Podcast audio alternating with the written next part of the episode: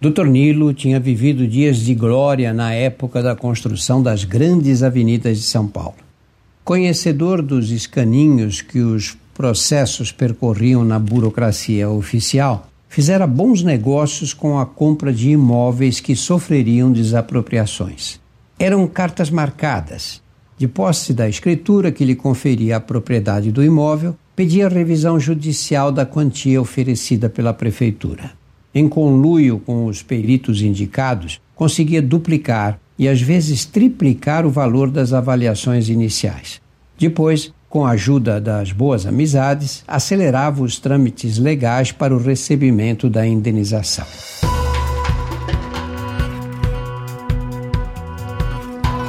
Olá, eu sou Drauzio Varela e aqui você vai ouvir outras histórias.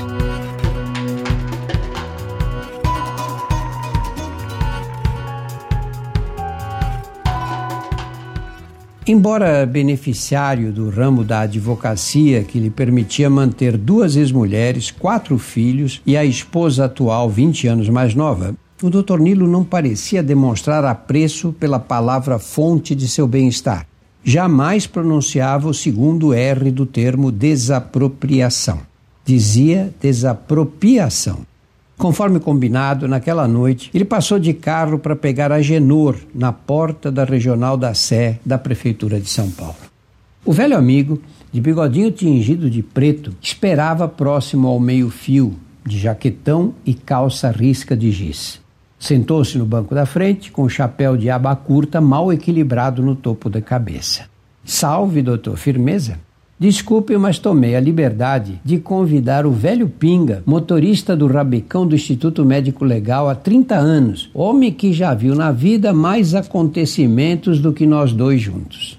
Em frente ao Instituto Médico Legal, perceberam que o velho Pinga também tomara a liberdade de convidar o amigo que se postava sorridente a seu lado, Valdecir um negro do tamanho de um guarda-roupa de casal que havia construído fama de disciplinador pouco ortodoxo nos plantões noturnos do antigo presídio do hipódromo.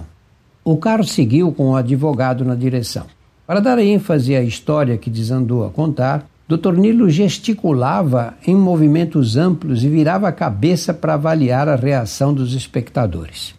Nesses momentos, a Genor agarrava o volante abandonado, providência que só servia para dar mais liberdade à gesticulação do motorista. A Genor contou que no domingo anterior tinha ido a um churrasco na casa do bicheiro Mão de Seda, presidente da escola de samba, cujo ensaio os quatro estavam indo assistir. Confessou-se maravilhado com a fartura. Tinha de tudo, até costela de javali. Mas o que impressão mais forte lhe causara havia sido um vinho feito de mexerica, reserva especial de uma vinícola de São Roque. Gastou tempo na descrição das nuances gustativas daquele néctar adocicado.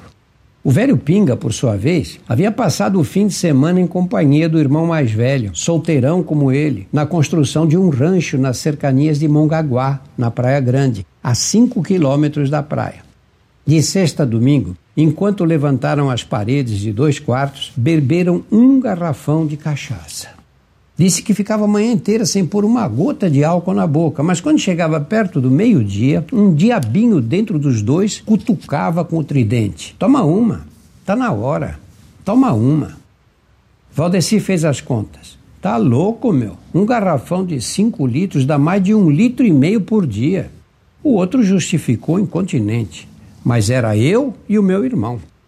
Horas mais tarde, estavam sentados na tribuna de honra da quadra, juntamente com mão de seda, negro forte, com o pescoço adornado por cordões de ouro e vestido com uma blusa de couro que mal disfarçava a arma no cinto, quando entraram as passistas. Entre elas, uma menina de oito anos que não faria má figura sambando com as mais velhas, e uma negra de vestido solto que flutuava de sandália de salto na frente da bateria. O rebolado daquela moça vai me tirar o sono esta noite, disse Valdecir. Ao lado de mão de seda, o velho Pinga acrescentou: É por isso que eu bebo. O bicheiro sorriu. Era mulher de um inimigo. Hoje vive ao meu lado com o filho de dois anos que me chama de pai. Três dias depois, Mão de Seda foi metralhado ao sair do escritório com um de seus seguranças. Quando os quatro amigos se reencontraram na semana seguinte, não falaram de outro assunto até o velho Pinga por fim na conversa.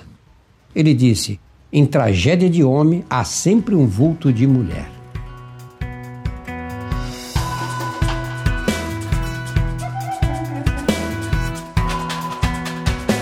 Semanalmente estarei aqui para contar outras histórias. A trilha sonora foi feita pela Insonores e a produção é da UZMK Conteúdo.